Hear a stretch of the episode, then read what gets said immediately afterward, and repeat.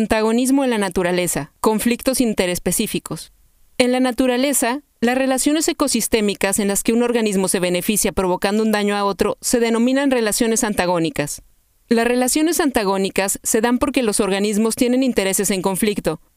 Por ejemplo, una garrapata puede tener un interés en alimentarse de la sangre de un ciervo porque le aporta nutrientes y por tanto la beneficia.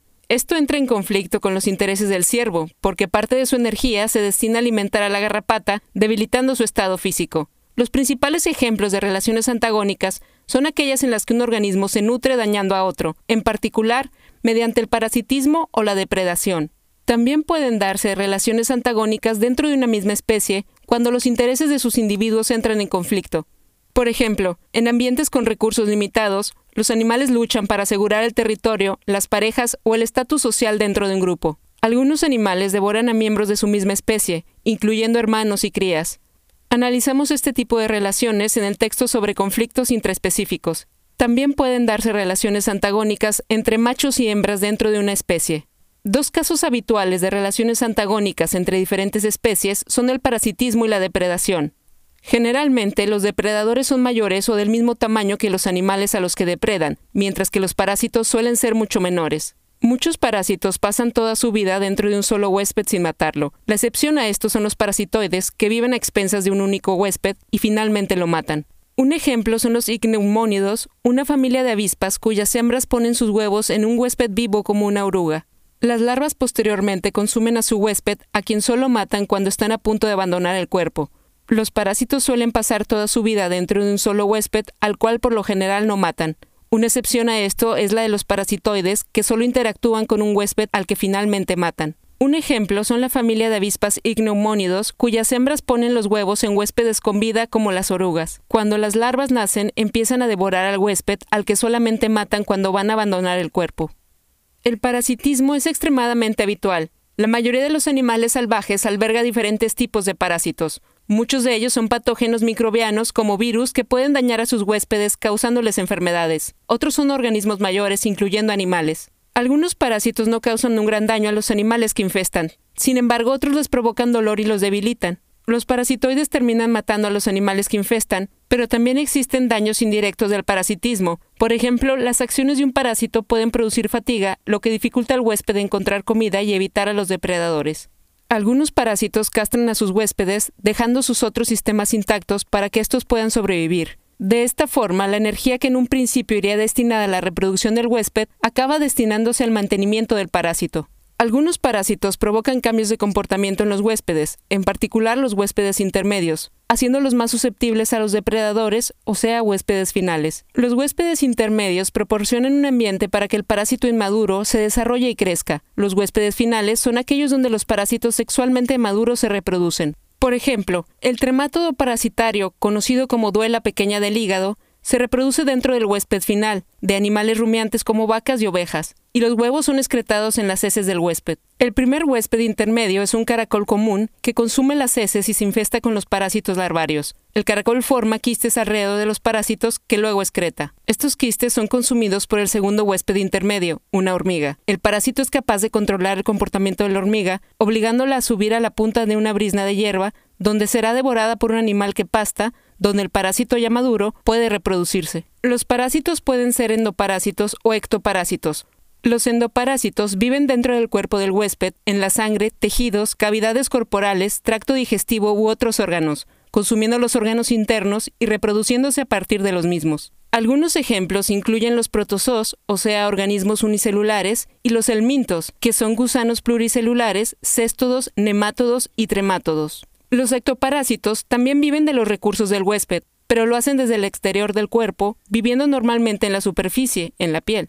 Ejemplos de estos son algunos artrópodos como las garrapatas y los ácaros. Es raro que un animal que vive en el mundo salvaje no tenga muchos parásitos de varias especies en cualquier momento. Se estima que los parásitos superan al resto de animales por 4 a 1. Los parásitos pueden ser específicos de un huésped o generalistas. Los últimos suelen limitarse a un grupo taxonómico, como peces, aves o mamíferos. Algunos parásitos se denominan hiperparásitos porque se alimentan de otros parásitos. No deben confundirse con los superparásitos que viven en grandes poblaciones dentro de un solo huésped, como ocurre con las avispas cuyas larvas parasitan a las orugas. La triquinela es un nemátodo, o sea, una lombriz intestinal parasitaria, encontrado a nivel mundial entre animales salvajes y localizado de manera principal en jabalíes y otros mamíferos. Es responsable de la triquinelosis, una enfermedad producida por la ingesta de quistes albergados en animales depredados. Cuando la larva llega al intestino delgado, se reproduce y entra en el flujo sanguíneo, afectando a varios órganos como la retina, el miocardio y las células musculares esqueléticas, causando edema, dolor muscular, fiebre y debilidad.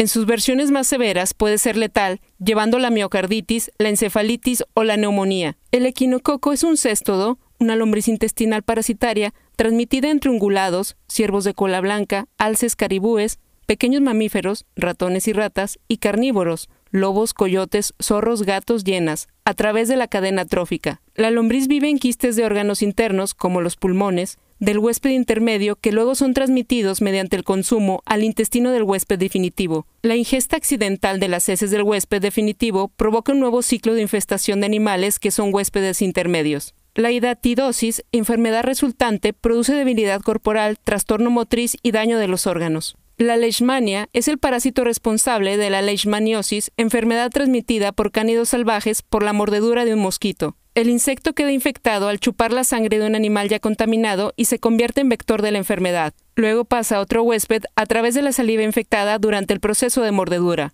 La gravedad de los síntomas va desde úlceras a lesiones similares a la lepra y daño en los tejidos de la nariz y la boca. En sus formas más severas puede producir la muerte. El ácaro de la sarna canina es el ectoparásito responsable de la sarna que abunda en mamíferos salvajes como gatos, cerdos, caballos y yeguas y otras especies. La infestación produce una reacción alérgica al ácaro que provoca intensos picores. El estado general de los animales infectados es a menudo muy débil y los síntomas aumentan con la reducción de la alimentación y otras enfermedades. Una forma severa de esta enfermedad ha provocado una alta tasa de mortalidad de zorros en Europa. Estos animales son normalmente un huésped definitivo común de muchos otros parásitos, como varios géneros de Taenia, céstodos, crenosoma, lombrices pulmonares y filaroides del tracto respiratorio, entre muchos otros, y esta combinación de parásitos agrava los efectos debilitantes del ácaro de la sarna. Babesia es un parásito protozoario prevalente en mamíferos salvajes, en particular ungulados, responsable de la babesiosis, una enfermedad muy similar a la malaria. El parásito es transmitido al huésped mediante la saliva liberada por la mordedura de un ácaro. Una vez que alcanzan los glóbulos rojos, los parásitos se reproducen y multiplican, causando entre los efectos más graves anemia hemolítica, ictericia y hemoglobinura. Es una enfermedad potencialmente letal. Los parásitos comunes que infestan a mamíferos afectan a menudo a otras especies. El Toxoplasma gondii, por ejemplo, es un parásito protozoario ampliamente extendido entre mamíferos y aves salvajes. Se suele encontrar en felinos, pero afecta también a otras especies como estorninos o roedores. La toxoplasmosis, que es la enfermedad correspondiente, ha sido señalada como causa de mortalidad de liebres, marsupiales australianos, lémures y pequeños primates. Pero aunque el parásito puede ser asintomático en algunos casos, en los seres con una condición general débil puede producir encefalitis y afectar a los ojos, el corazón o el hígado. Otro ejemplo es el Giardia lamblia, un parásito protozoario que produce giardiasis, una enfermedad prevalente entre castores, varios ungulados y aves acuáticas. La enfermedad se adquiere a través de aguas contaminadas con quistes de heces de animales infectados. Los síntomas intestinales se asocian de manera habitual con la infección, como diarrea crónica, cólico abdominal, náusea, deshidratación y pérdida de peso. Las aves salvajes sufren habitualmente tricomoniasis, una enfermedad producida por el parásito tricomonas. Es una enfermedad debilitante que normalmente afecta a la boca, el esófago, el buche y el estómago glandular de las aves, así como otros órganos como el hígado. La enfermedad varía de un estado leve a la muerte poco después de la infección. La frecuencia de tricomoniasis en las aves salvajes también varía según la especie, siendo habitual en palomas, común en halcones y águilas, ocasional en búhos y rara en aves cantoras. Los hemosporidios son protozoos parasitarios intracelulares y microscópicos que se transmiten entre las aves mediante la mordedura de insectos. De 3.800 especies de aves examinadas, más del 68% fueron huéspedes del parásito, incluyendo patos, gansos y cisnes. Los pavos salvajes y las palomas también presentan altas tasas de infestación. Los animales con estos parásitos sufren anemia y pérdida de peso, entre otros síntomas. Es una causa de mortalidad entre aves jóvenes.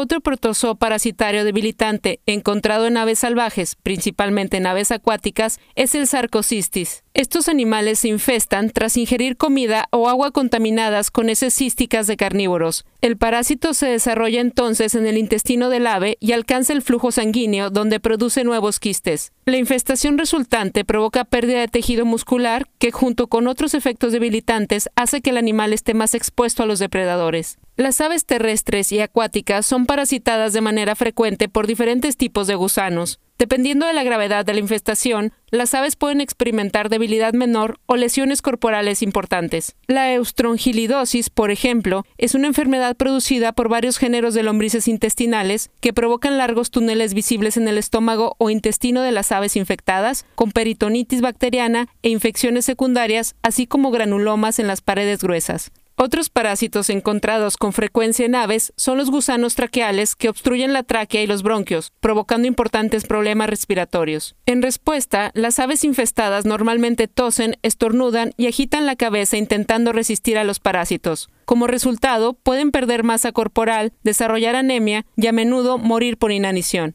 Un gusano que debilita de manera similar es el Dirofilaria imitis, encontrado en cisnes y gansos, el cual les provoca un estado de letargo general. El Ameorpotius, un parásito protozoario transmitido mediante la mordedura de insectos y localizado en varias especies de reptiles y anfibios, mayoritariamente tortugas, debilita los músculos esqueléticos y otros órganos como el hígado. Otras infecciones parasitarias incluyen el Entamoeba invadens, un protozoo que causa colitis, abscesos del hígado y otros órganos, y en ocasiones incluso la muerte, y tremátodos espiróquidos, tortugas y caracoles, que afectan a las arterias principales y el corazón. Otras infecciones parasitarias incluyen la criptoesporidiosis, localizada en una variedad de reptiles, mayoritariamente serpientes y lagartos, que provoca regurgitación, diarrea, pérdida de peso e hipertrofia de la mucosa gástrica. Entre los casos más conocidos de parasitismo en invertebrados se encuentran las avispas icneumónidas y brancónidas. Estos animales depositan los huevos en el cuerpo de otros insectos, como orugas u hormigas. Cuando los huevos eclosionan, las larvas comienzan a devorar las partes no vitales del huésped mientras éste está con vida, dejando los órganos vitales para el final. Es entonces cuando el huésped finalmente muere. Algunas de estas avispas son hiperparásitos que depositan los huevos en el cuerpo de otras avispas parasitarias. Una de las causas de sufrimiento entre los animales salvajes es la depredación. La depredación es básicamente una relación antagónica en la que un organismo, o sea el depredador, obtiene su energía consumiendo otro organismo, o sea la presa, estando la presa con vida cuando el depredador la ataca. Una de las definiciones estándar describe la depredación como un proceso a través del cual un determinado animal captura y mata a otro animal y luego consume una parte o la totalidad del cuerpo de ese animal. A los animales depredados se les mata y devora de diferentes maneras. La cantidad de tiempo que supone la muerte para la víctima también varía. Algunos depredadores matan a su presa antes de comer su cuerpo, pero hay otros que de manera habitual comen a los animales mientras siguen con vida. Algunos animales, como las garzas y algunas especies de serpientes, se tragan entera a la presa y la digieren mientras ésta todavía vive. Es difícil calcular el sufrimiento que padecen los animales cuando son cazados y matados. Es posible que no sea tanto como parece, debido a la liberación de endorfinas que reducen la percepción del dolor y el estrés. Sin embargo, no debemos subestimar el dolor que los animales experimentan cuando son atacados y la angustia que experimentan durante la persecución y por vivir con miedo a los depredadores. Resulta claro que los animales más numerosos son los invertebrados. Por ejemplo, se ha calculado que hay 10 trillones de insectos vivos, lo que equivale a unos 200 millones de insectos por ser humano. La clase de invertebrados también incluye el resto de artrópodos, o sea, arácnidos, crustáceos, miriápodos, moluscos, pulpos, calamares, caracoles, anélidos, que son lombrices de tierra y sanguijuelas, y nidarios, medusas, anémonas de mar, etc. Entre ellos podemos encontrar depredadores letales como las hormigas de la carne y los pulpos de anillos azules, así como animales que son depredados por otros como cangrejos, moscas de la fruta y abejas. Algunos depredadores como las hormigas de carne y ciertas arañas también comen vertebrados como sapos o aves y mamíferos pequeños. Los escarabajos sepomes paralizan a las presas, que a veces son ranas u otros animales grandes, usando veneno y luego las comen vivas. La gran mayoría de animales depredados son invertebrados. Más adelante veremos algunas de las formas en las que se depreda estos animales. Varios animales, incluyendo insectos, aves y mamíferos, depredan a las abejas. Algunas especies de avispas atacan a las abejas, a las que devoran ellas mismas o llevan su cuerpo al avispero para alimentar a sus larvas. Otras especies de avispones asaltan las colmenas para comer las larvas de abejas. Algunas aves depredan también a las abejas, a las que arrancan el aguijón antes de comer el contenido del abdomen, incluyendo el estómago de la miel. Se calcula que las aves consumen entre 400 y 500 millones de toneladas de insectos al año. Esto equivale a decenas o cientos de miles de millones de animales individuales cada año. Las arañas depredan insectos, otras arañas y en ocasiones a aves y lagartijas. Hay más de 48.000 especies conocidas de arañas, de las cuales todas menos una son depredadoras. Se calcula que las arañas matan entre 400 y 800 millones de toneladas de animales al año, la mayoría artrópodos. El método más conocido consiste en construir redes y esperar a que los animales queden atrapados en ellas. Las arañas son muy sensibles a las vibraciones y al esperar en el centro de la red pueden detectar que un animal ha quedado atrapado en ella. Por lo general, la araña esperará a que su víctima se agote intentando escapar, antes de dirigirse hacia ella. Las arañas tienen colmillos afilados y la mayoría los usa para inyectar veneno en el cuerpo del animal capturado, ya sea matándolo o paralizándolo. Algunas arañas envuelven entonces al animal en un capullo de seda, por último, excretan enzimas digestivas que comienzan a descomponer el cuerpo del animal en una forma líquida apta para el consumo. Dependiendo del tipo de veneno y del tamaño y la especie del animal capturado, este puede seguir con vida y sufrir durante el proceso. Otras arañas cazan y atacan a las víctimas en lugar de usar redes. Algunas arañas también pueden matar y comer animales mucho más grandes como aves, ranas y murciélagos. Además de ser cazadoras, las arañas también son cazadas. Portia es un género de arañas saltarinas especializado en cazar otras arañas, en especial las que construyen telarañas. Pueden adaptar sus métodos de caza para atrapar animales a los que ni ellas ni sus antepasados se habían enfrentado antes, lo que sugiere un cierto grado de inteligencia. Las arañas también son devoradas por aves, sapos y lagartos. Por otro lado, los pulpos comen crustáceos como cangrejos y gambas, otros moluscos como caracolas, peces y otros cefalópodos, incluyendo otros pulpos. Los pulpos bentónicos se mueven en el fondo del mar a lo largo de rocas y grietas. Cuando un pulpo ve un cangrejo, se impulsa rápidamente hacia él y lo empuja hacia la boca con sus fuertes brazos. Luego inyecta al cangrejo un agente paralizante antes de matarlo con el pico. Cuando atacan a los moluscos con concha, los pulpos separan las conchas o abren un pequeño orificio en la misma para inyectar una toxina nerviosa que mata al animal, relajando así sus músculos y permitiendo que el pulpo retire el tejido blando. Puede llevarle en torno a tres horas abrir el orificio en la concha.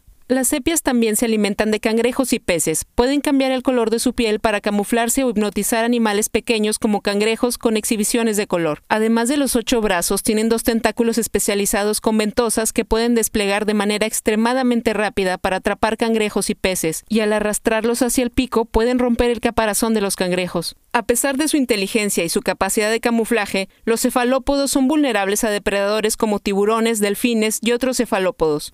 Cuando pensamos en depredadores, tendemos a pensar en animales grandes. Son los que se pueden ver en los documentales de naturaleza, parques zoológicos, medios de comunicación y libros infantiles. También pueden suponer una amenaza para los seres humanos. Sin embargo, son una minoría, incluso si tenemos solamente en consideración a los vertebrados. La gran mayoría de depredadores vertebrados es de tamaño muy inferior a los leones, cocodrilos y lobos. Hay en torno a 170.000 jaguares, 70.000 leopardos, 30.000 pumas, 20.000 leones, 7.000 guepardos y 3.000 tigres. En conjunto, las especies más comunes de grandes felinos suponen menos de 300.000 individuos. Por su parte, los pequeños felinos tienen una población global entre 200 y 600 millones, incluyendo de manera aproximada a unos 100 millones de animales salvajes o ferales. Solamente en Estados Unidos, los gatos domesticados matan cada año entre 6.300 y 22.300 millones de animales y entre 1.300 y 4.000 millones de aves. Como sabe cualquiera que haya visto a un gato matar a un ratón, estas muertes no son rápidas. A menudo los gatos juegan con los animales a los que capturan hasta que mueren a consecuencia de los daños. Aunque a los seres humanos les gustan los gatos y los suelen considerar inofensivos, son depredadores peligrosos para los ratones. Para poner esto en perspectiva, debemos pensar en el tamaño y el peso relativos de los animales en cuestión. Podemos verlo al tener en cuenta la diferencia de tamaño y peso entre un ser humano y un león.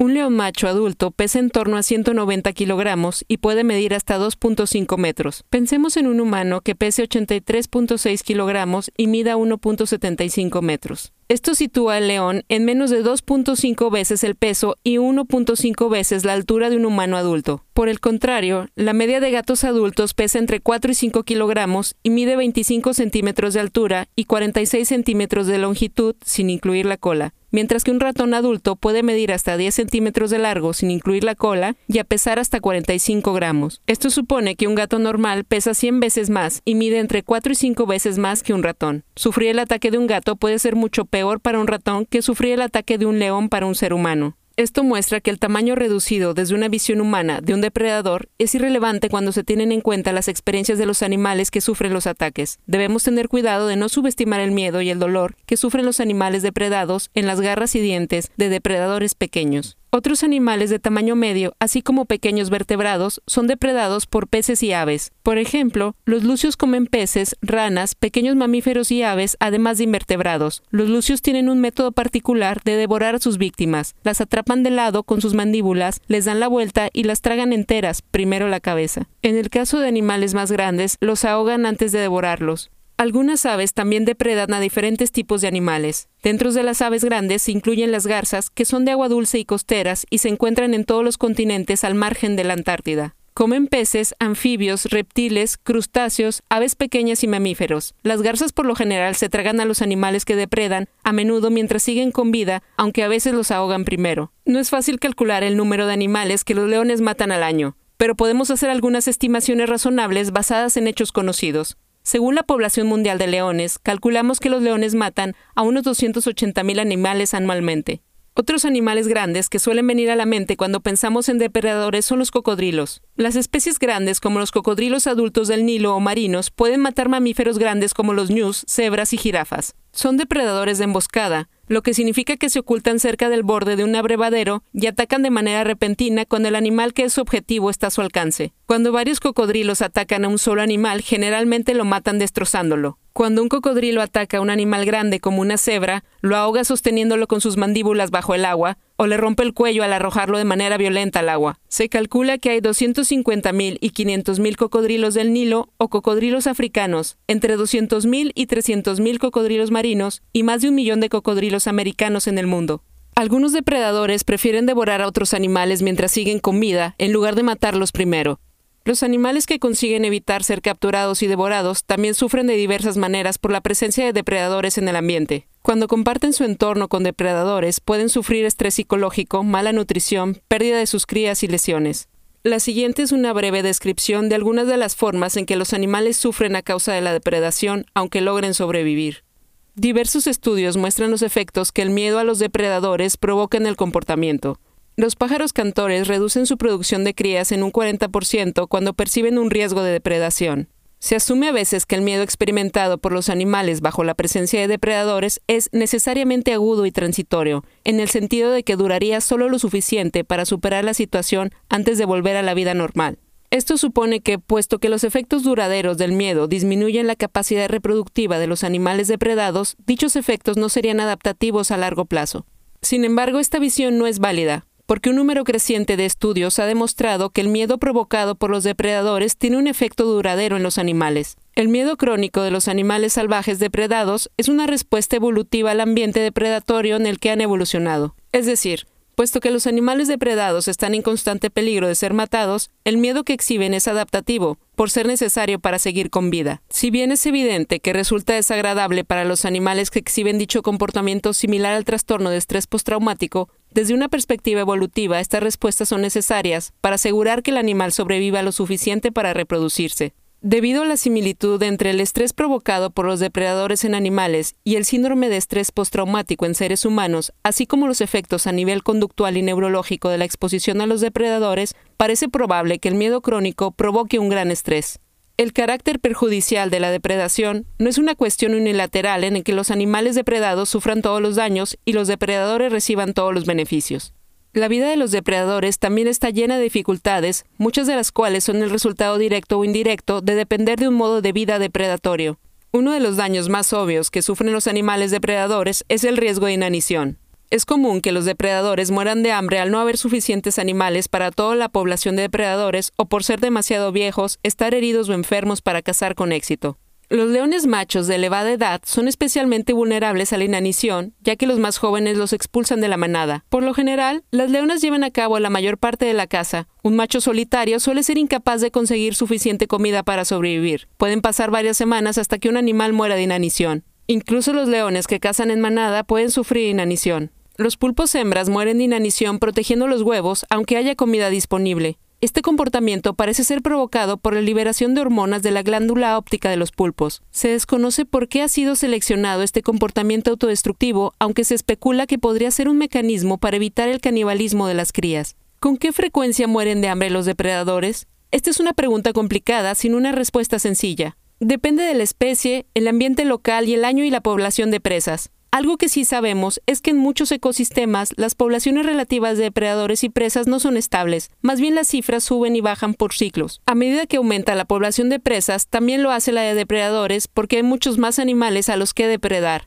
Sin embargo, a medida que aumenta la población de depredadores, estos cazan tantos animales que la población de presas comienza a decrecer de nuevo. Una vez que la población de presas se reduce, la de depredadores también lo hace en la medida en que los depredadores mueren de inanición. Después, una vez que la población de depredadores ha disminuido, la de presas comienza a aumentar de nuevo. La naturaleza inestable y cíclica de las poblaciones de depredadores y presas supone que la inanición sea habitual para los depredadores. La caza es una actividad peligrosa. Es habitual que los depredadores resulten heridos mientras cazan por las defensas del animal al que atacan, por otros depredadores que los agreden para llevarse el animal matado o simplemente al caer durante persecuciones a alta velocidad en terrenos difíciles. Si el daño es lo suficientemente grave para evitar que un depredador pueda cazar o comer, es posible que muera de inanición. A veces el animal cazador es matado por la presa.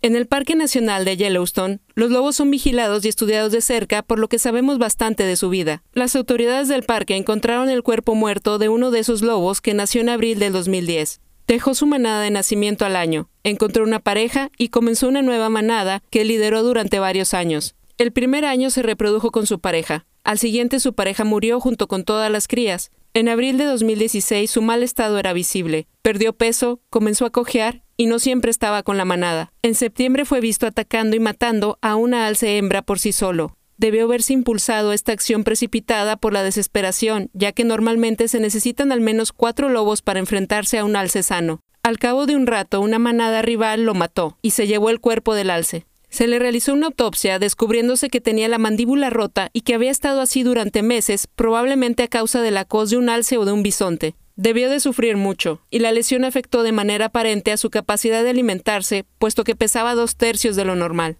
La lesión fue grave y a pesar de tener una gran calcificación, la herida nunca pudo sanar de manera correcta.